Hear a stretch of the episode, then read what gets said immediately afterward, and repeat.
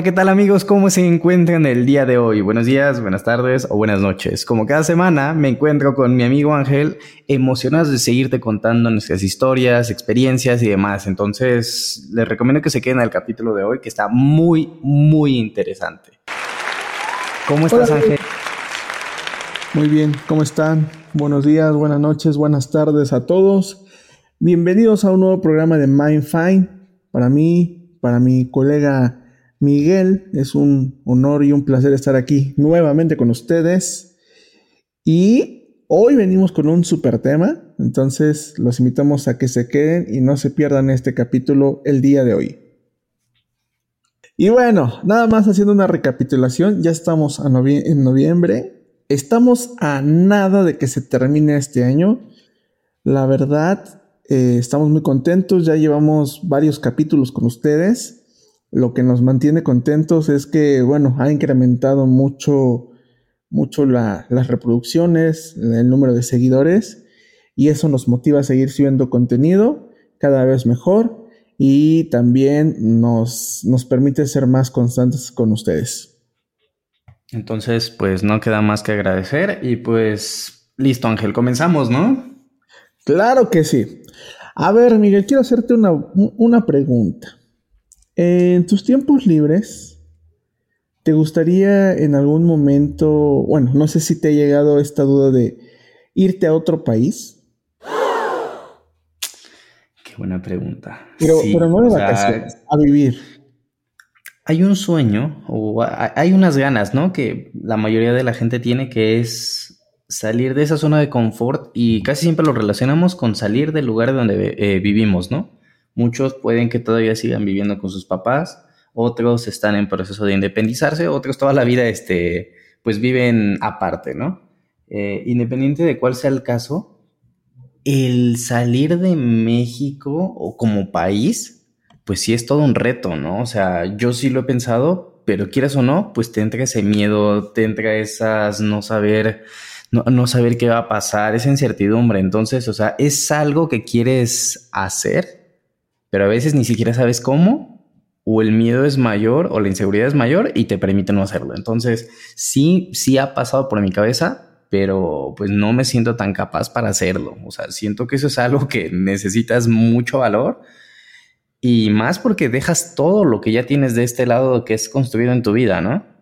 Sí, fíjate que hoy, hoy estaba analizando eso, ¿no? O sea, hay veces que, digo, no solamente estamos hablando de México, porque también tenemos audiencia de otros países, pero llega en algún momento ese pensamiento de qué pasaría si yo viviera en otro país. ¿Mis condiciones económicas serían mejores?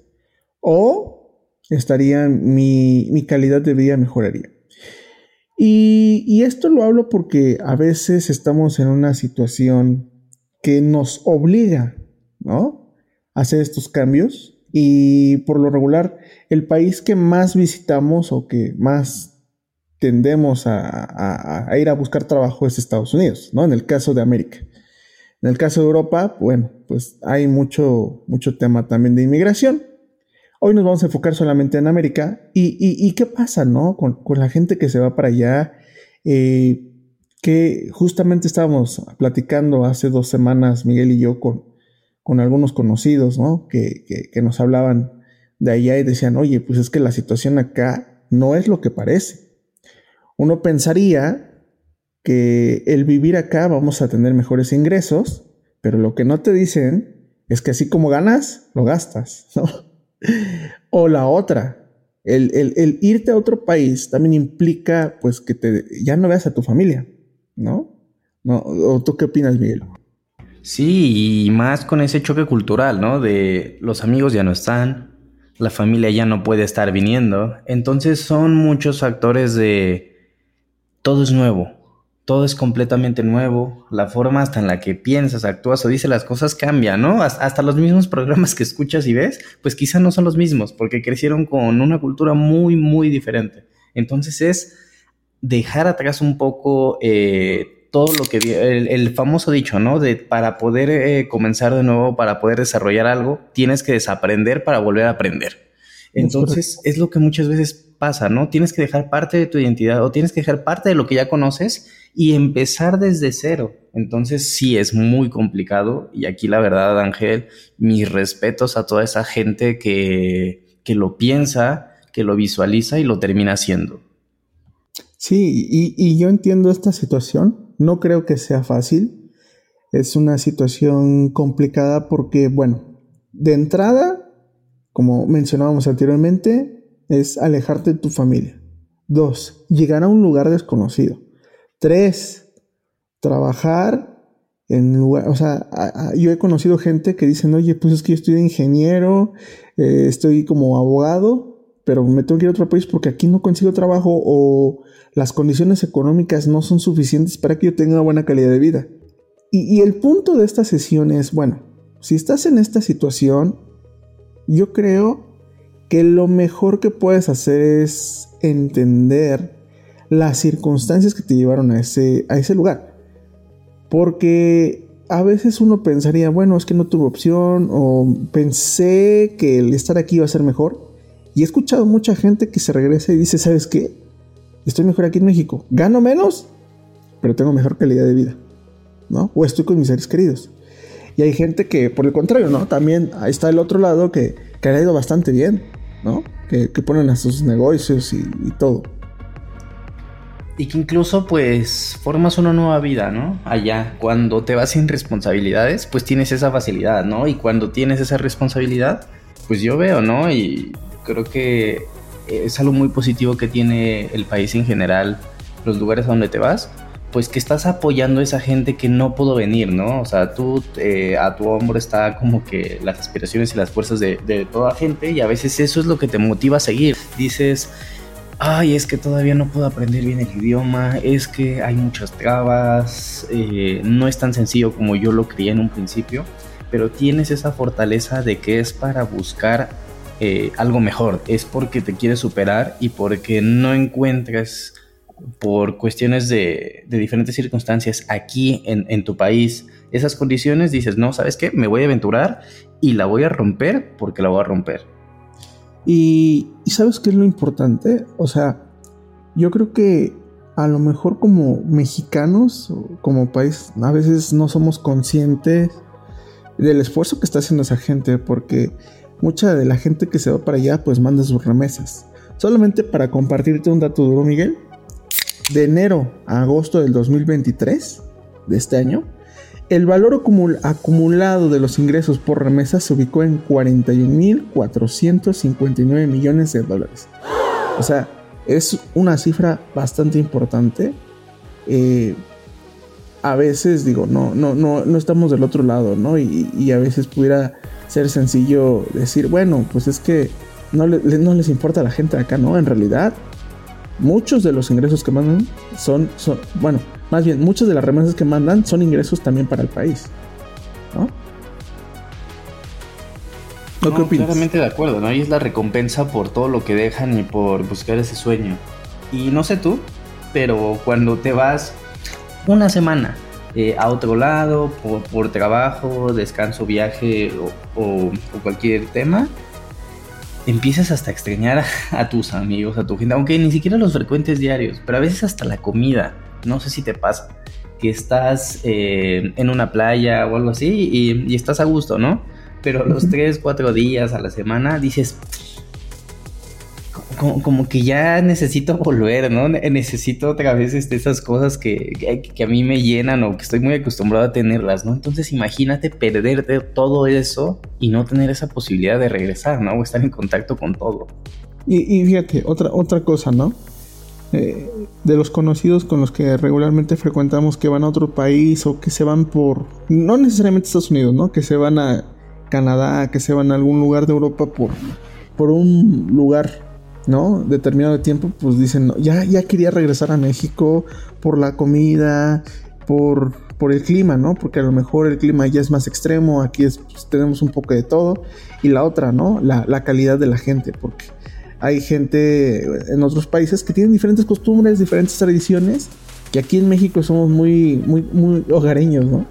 Recuerdo, recuerdo en alguna ocasión, fíjate, eh, para la gente que no, que nos está viendo de otro país, el, el decir provecho o el buenos días para todo, o sea, el mexicano es muy educado, ¿eh? O sea, se despierta y ya sale a la calle buenos días, buenos días, en la tarde buenas tardes a todo el mundo, aunque no te conozca, aunque y en la noche buenas noches. Y si alguien termina de comer en algún lugar público, se levanta y dice provecho, ¿no? O sea, disfruta tu comida. En, en, yo me acuerdo que hace un par de años, el año pasado todavía llegué, me fui a, allá a Los Cabos, estaba, estaba viendo allá, y, y yo me acuerdo que estaba con, con una amiga, ¿no? estábamos comiendo y, el lugar donde estábamos era de puros extranjeros, en su mayoría americanos. Y nosotros terminamos de comer, ¿no? Ya nos íbamos y de repente ella, pues como estábamos acostumbrados, mexicanos, les, decía, aprovecho, ¿no? Y nadie le contestaba, nadie, nadie, nadie.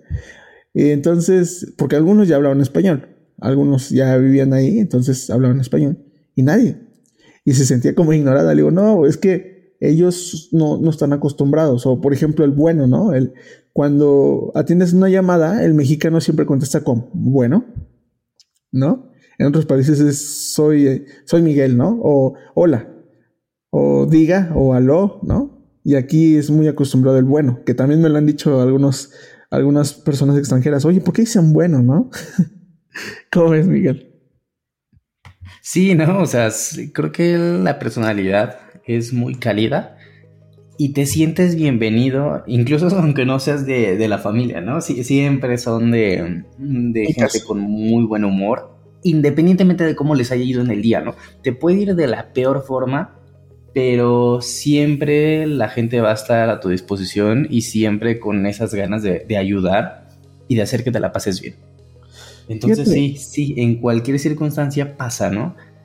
Pierdes eso, dejas eso y a veces las culturas son un poco más frías, más rígidas, más formales y es como de, ay, no sabes cómo extraño a, mi gente, ¿no? O, las fiestas, o estar rodeada de esa gente.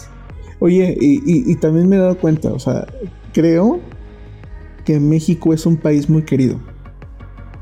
No nada más por gente de Europa o de América del Norte, sino también por los la gente que está en Sudamérica también es como muy, muy, muy querido.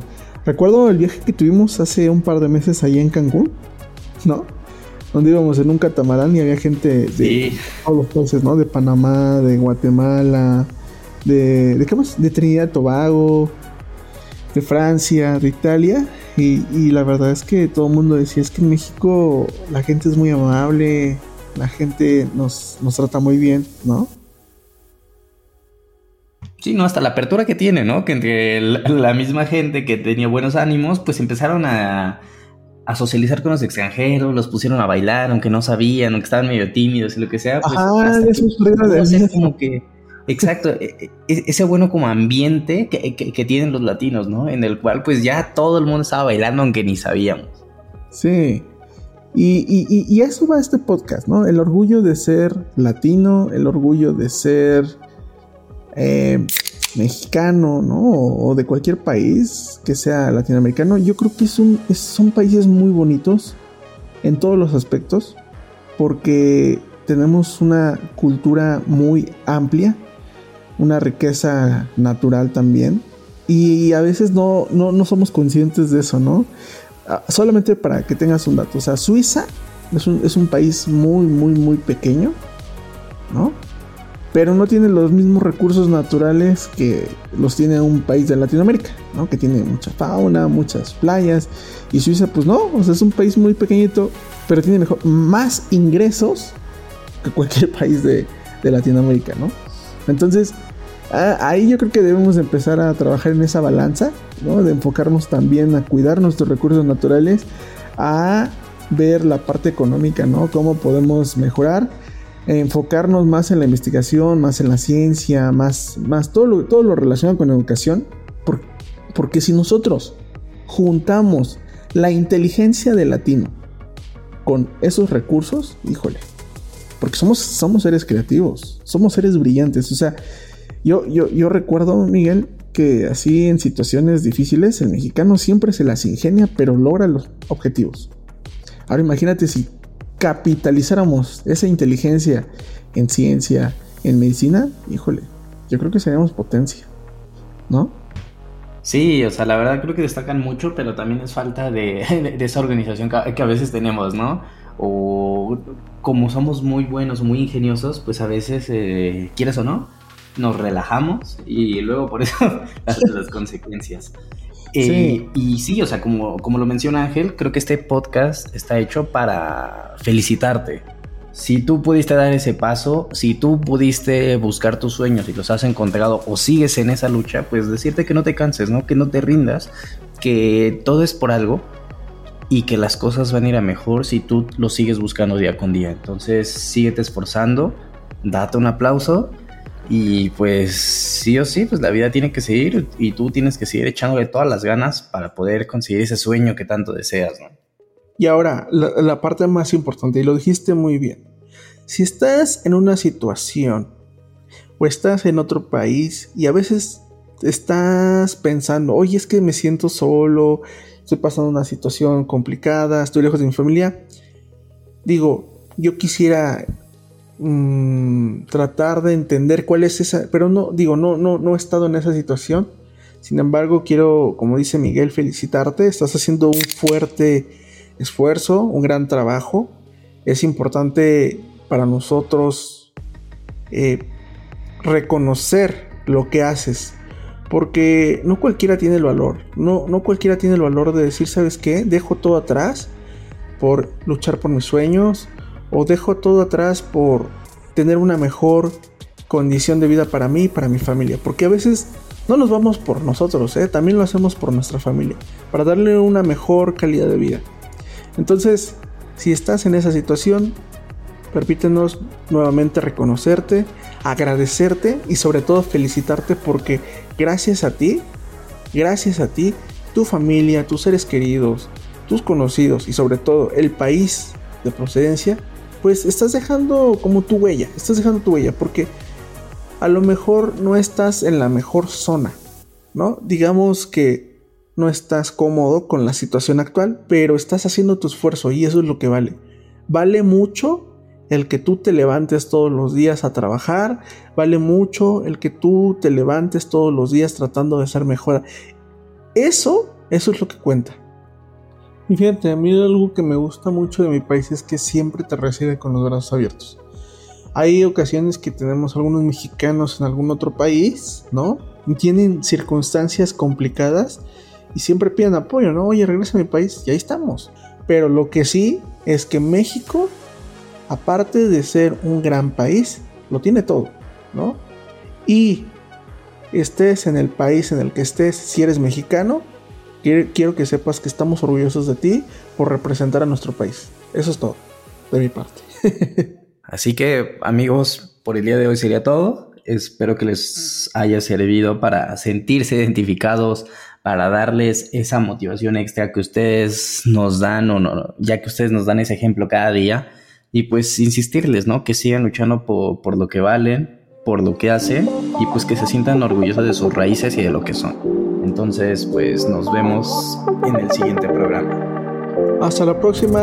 Gracias.